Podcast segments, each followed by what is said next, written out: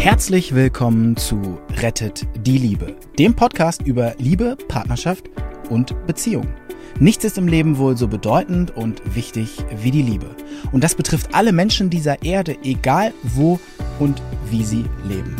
Die erfahrene Ärztin Dr. Beate Strittmatter hat über die Jahre erkannt, dass Krankheitsursachen oft in unglücklichen Beziehungen zu suchen sind. Und sie hat in Zusammenarbeit mit Experten herausgefunden, dass es Regeln gibt, die für alle Partnerschaften gleich sind. Zu schön, um wahr zu sein? Dann hör einfach zu. Wir sind immer noch in Corona-Zeiten und das wird wohl auch noch eine Zeit lang so bleiben. Und ich frage euch jetzt mal nach dem letzten Video, wer von euch ist denn in den Wald gegangen? Wer hat denn, obwohl er sagt, er ist überhaupt nicht sportlich, denn das ist ja herausfordernd. Die Sportler, die suchen sich immer irgendeine Möglichkeit. Und wenn sie in der Badewanne touren, ich kenne das von mir selber. Also wer von denen die gedacht haben, oh nee, Sport, ich habe das noch nie gemacht.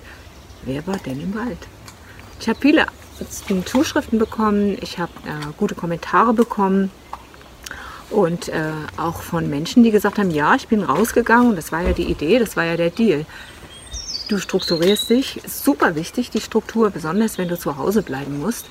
Und du nimmst eine Uhrzeit und eine Strecke und du sagst, diese Strecke, die gehe ich entweder jeden Tag oder ich nehme meine Laufstöcke. Viele haben ja diese Laufstöcke, sie benutzen sie einfach nur nicht. So schnell wie du eben kannst, bis dir so die Luft wegbleibt. Und dann nimmst du jeden Tag die gleiche Strecke. Und wenn du sie kriegst, das ist der Beginn von Kondition, das ist der Beginn von Sport. Und du darfst so stolz sein, wenn du das gemacht hast. Und wenn du es noch nicht gemacht hast, fang bitte einfach an. Warum? Weil du vor dem Sport stoffwechselmäßig jemand anders bist als nach dem Sport Sport erzeugt.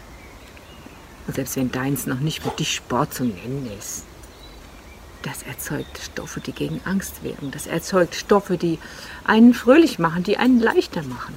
Und vielleicht hast du schon mal erlebt, dass wenn du das jetzt wirklich gemacht hast, die Sportler unter euch, die wissen das sowieso, du hast so ein Berg von Arbeit da liegen auf dem Schreibtisch. Und du, du machst Sport und du bist vielleicht so 20 Minuten draußen oder eine halbe Stunde. Heute ist die Maßgabe, gib alles, eher als drei Stunden irgendwie zu, zu joggen, tatsächlich. Du hast so einen Haufen Arbeit auf dem Schreibtisch. Du kommst zurück und es kommt dir vor, als wäre es nur noch so viel ungelogen. Was meint ihr, warum ich das jeden Tag mache? Und ich langweile mich eigentlich nicht so mit dem, was ich alles zu tun habe. Und ich mache es konsequent. Ich mache, wache morgens auf und überlege, okay, wo könnte ich heute rausgehen und wie kann ich das vielleicht noch mit meinen Hunden verbinden? Die wollen ja auch rausgehen. Ich motiviere dich, bitte tu es. Dann haben mir einige von euch gesagt, ja, aber das mit der Übung, mit der Angst, die ich euch gezeigt habe, das war in Film 10. Was mache ich, wenn Angst aufkommt? Was mache ich, wenn Angst hier raufgekrabbelt kommt, jeden Tag und das Coronavirus und wer weiß, meine Mutter und vielleicht kriegt es mein Kind doch und kann mein Sohn weiter studieren, weil die Uni zu ist und die Bibliothek hat zu und vielleicht hast du deine Arbeit verloren und wie geht's weiter und die Angst krabbelt drauf. Was mache ich? euch gesagt, was ihr macht. Und dann kam manchmal die Frage, ja, aber einfach ist das nicht. Hat jemand gesagt, es ist einfach? Aber jeder kann es tun, denn was brauchst du? Du brauchst dafür kein Geld, keinen Therapeuten, keinen, keine dicken Bücher zu wälzen. Alles, was du wirklich brauchst, ist Disziplin.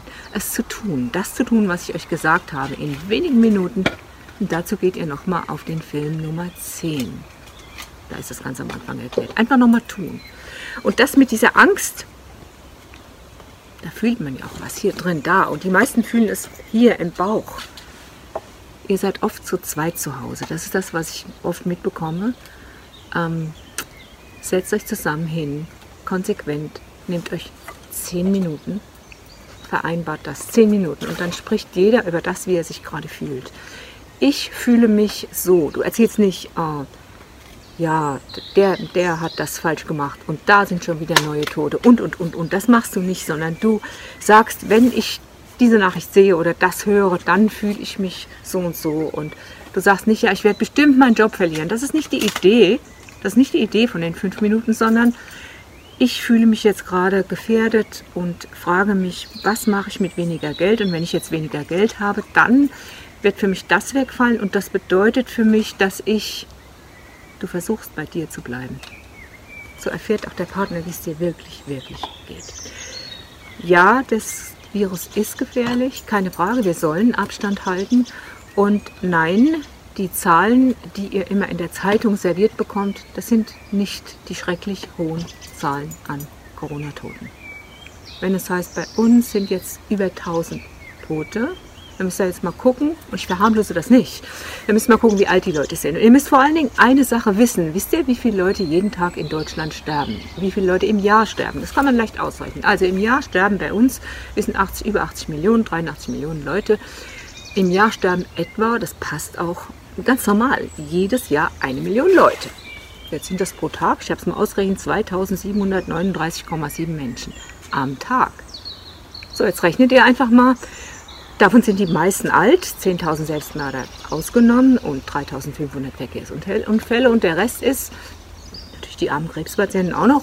Aber die meisten sind halt alt und haben Gott sei Dank ihr Alter erreicht. Und wenn bei denen der Coronavirus zufällig auch noch vorbeikommt, werden sie als Corona-Toter gezählt, obwohl sie noch drei Nebendiagnosen hatten. Das darf man nie vergessen.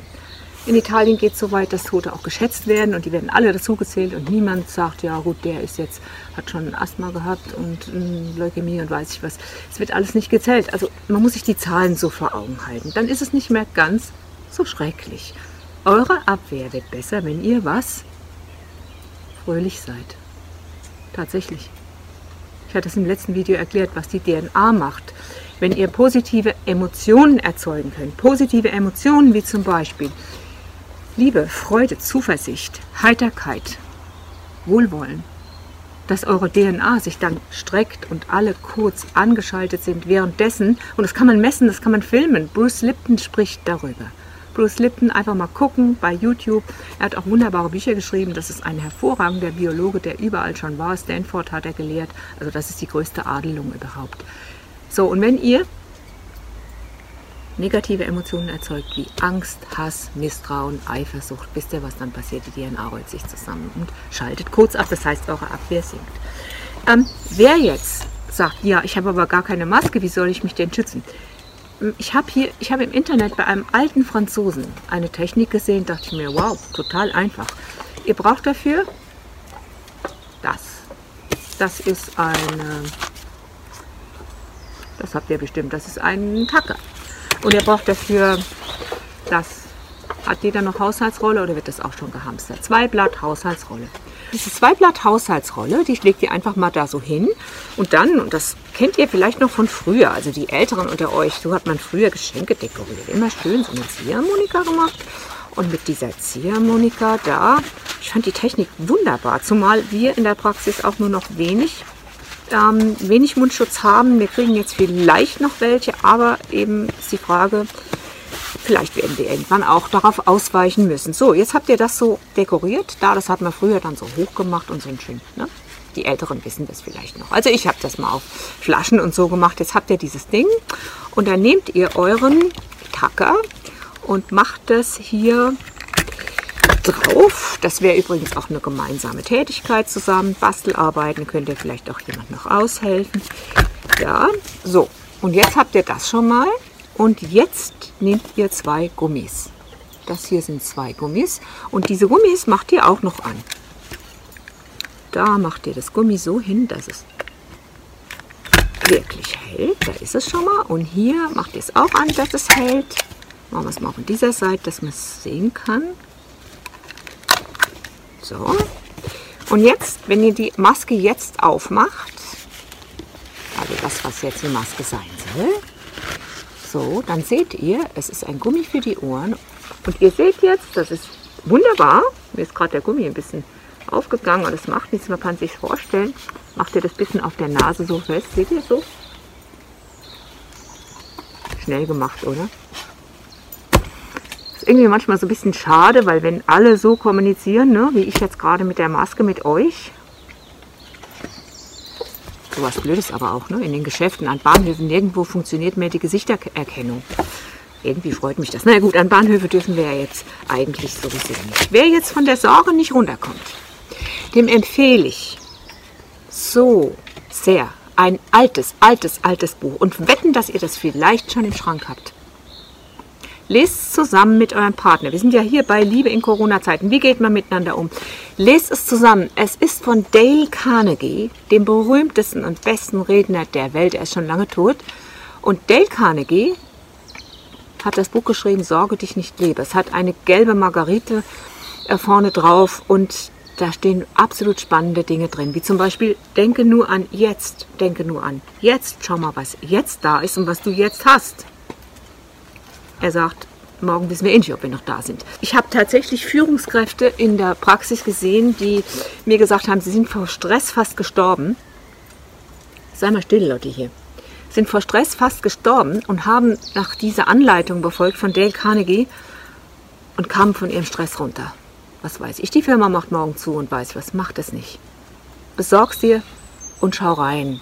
Schau an, was schlimmstenfalls passieren könnte. Was passiert dann? Anstelle dauernd sagen, huh, das kann passieren.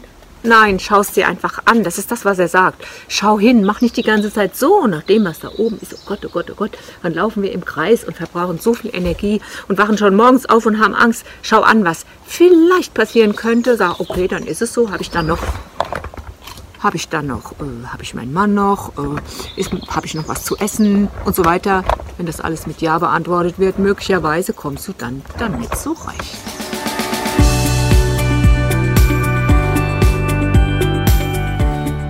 Und wie war es? Wenn es euch gefallen hat, dann abonniert gerne den Podcast. Beate Strittmatter hat auch ein Buch geschrieben, Rettet die Liebe. Dann habt ihr die Gesetze immer zur Hand. Der Link ist in den Show Notes. Macht's gut, bis zum nächsten Podcast.